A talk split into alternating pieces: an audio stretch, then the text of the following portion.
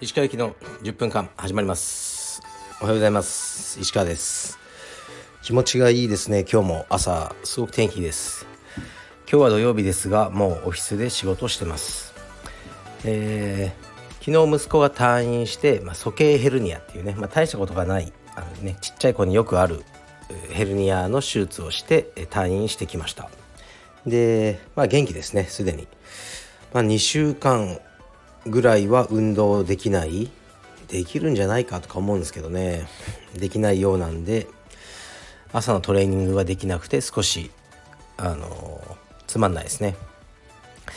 でも2泊3日であの入院してで、ね、手術していただいてあの最後お会計が3,000円ぐらい。その3,000円っていうのは付き添い入院した妻の食事代みたいな感じですかね。多分。だから基本タダですよね。本当にありがたいなと思います。ね多分この手術、ね、できないような国もあるだろうしするとしても自費？数十万とか取られる国の方が多いんじゃないですかね。僕は日本はすごくいい国だなと思いますね。でまあ僕は病院入院はあのしなかったんですけどもちろん今回。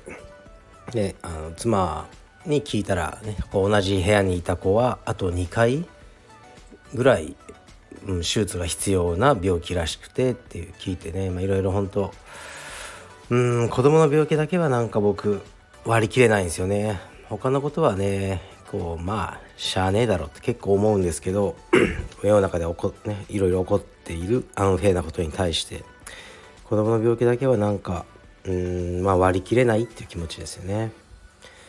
で、まあ、そのうん手術のこととかいろいろ考えてたんですけどたまたま昨日ちょっと思い出して僕のおじいちゃんですよねもうもちろん死んじゃったんですけどは、えー、母方のですね祖父はこう肘が右腕の肘が90度以上内側に曲がらない人だったんですよね。だから飯とか食べる時は逆で食ってたのか左手で食べてたかなお箸を。でなんかいろいろねやりづらそうにしてたのを覚えてますね。である時あの、聞いたらまあ本人から聞いたわけじゃないんですけど子供の時に相撲を取っててそれでまあ相撲で投げられてかそういう状態で肘が折れてでそうなっちゃった。っていうことなんですよね。で今だったら多分治ってると思うんですよね。こう手術とかして。だけどもうねうちのおじいさんももう相当なんだろう多分大正大正までいかないかな。昭和の、うん、初期生まれ。で治せなかったんですよね。だからずっと肘が曲がらない状態でもうおじいさんになるまで来てましたね。で、まあ、だから戦争にねあの兵隊には取られなかったんですよね。だけど、まあ、兵隊って言ってあの兵隊さんの食事を作る係をやってて長崎で。で思いっきりあのね爆心地であの被爆してでそういうおじいさんですね。うちのおじいさんは結構謎なんですよね。役者とかやってたんですよね。で父方のおばあさんのこともちょっと思い出したんですけどまあおばあさんまあおばあちゃんですね。の一緒に暮らしてたんですよ。僕生まれてからずっと。おばあちゃん亡くなるまで。僕も結構おばあちゃん子で好きだったんですけどおばあちゃんはこう鼻が潰れてたんですね。よくボクサーとかでいますよね。思いっきり鼻潰れたまま生活してる人。あの状態だったんですよ。けども生まれね僕が生まれてからずっとおばあちゃんそうだったから何とも思わなかったんですけどである時これはおばあちゃん本人教えてくれて子供の時の運動会かなんかで、まあ、誰かがなんか物を倒したりしてその木材みたいなのがそのもう顔面にねバーンと当たってそれであのー、そうなったらしいんですね。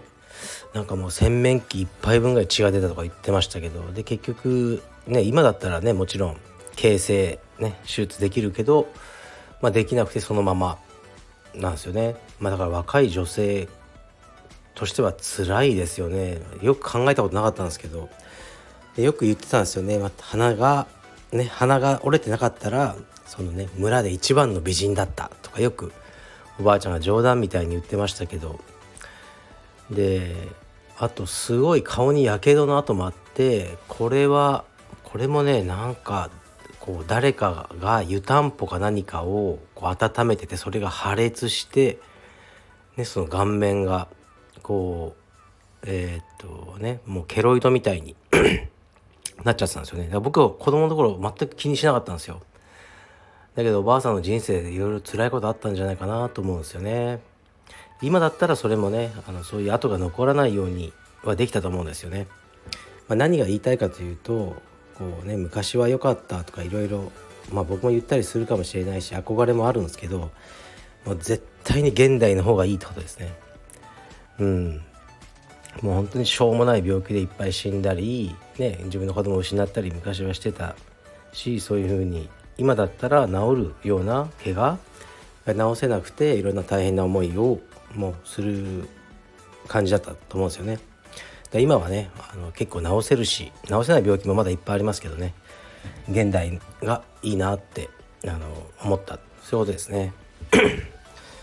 はいではレターに参ります。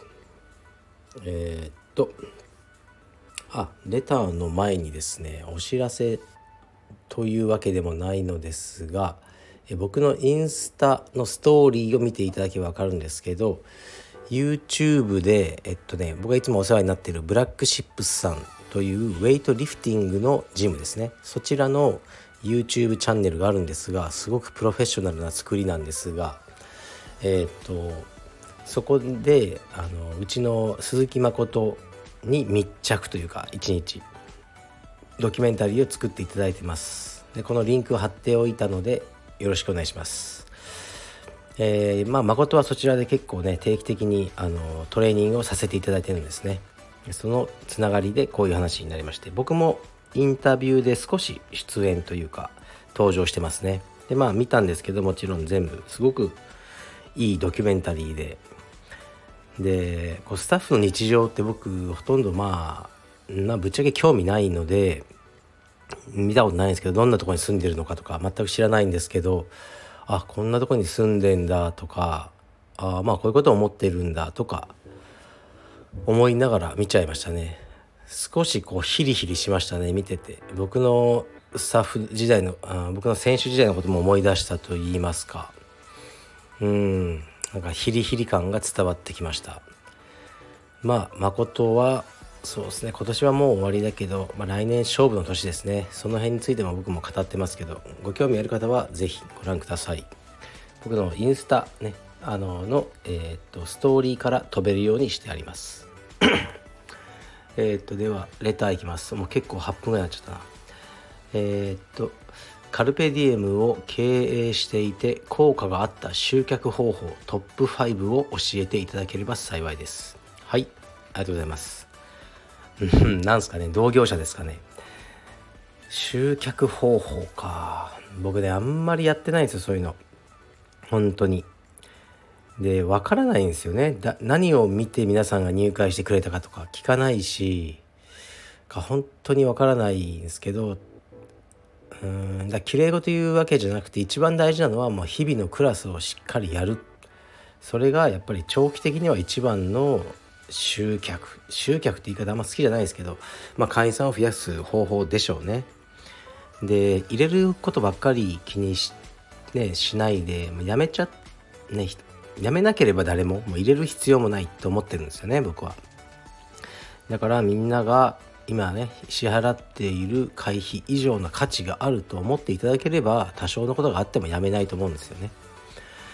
そういうふうにあの、ね、日々のクラスのレベルを上げていくことだと僕は思ってますが、まあ、多分そういう答えを期待してるんじゃないと思うのでもっと下世話なやつに行くとうーんと、まあ、キャンペーンとかねやってもいいんですけどあれはね最近やってないんですよあんまり。失うものも多いんですよね。見えないものを失うんですよね。だからあんまりやってない。まあそのブランド価値だったりまあしないじゃないですか。ルイ・ヴィトンとか。ね。すりゃ多分めちゃくちゃ売れるんでしょうけどあのね何かを失うっていうのはあのありますね。ですからあんまりやってなくて何もやってないですよ。だから広告出してもないし。うん。すいませんね。これ何もやってないですね。本当に。集客方法。であれはいいですよ。Google の口コミですね。あれはいいです。あれはずっとやってたんですけど Google 適当にしてたんですよ。だけどロンドンの玉木剛がなんか電話かなんか出した時に石川さん Google をちゃんとやってくださいって言われて「、何それ?」Google ビジネスなんかあれはちゃんとやみんなあれを見てくるんです。で剛が教えてくれてあのそうですね。じゃあやろうと思って、まあ、僕はできないんでこのスタッフにやらせてるって感じなんですよね。あと口コミってあるじゃないですか。あれはえっとねツイッター見てたら僕ね直接はごあの存じ上げないんですけど何だったかなえっとねあなんかルミルミナスっていう確か道場の方がおられてその人が Google の口コミを会員さんに書いてもらうのがいいってかなんか Twitter かなんかで書いてたんですよ。で下林さんでしたっけ？下柳さん多分そういう方がおられるんですよね先生で。であそうだと思ってその日にそういうふうにうちの会員さんにも、えー、っと口コミ書いてくださいっていうふうに言ったら皆さん書いてくれてって感じですよね。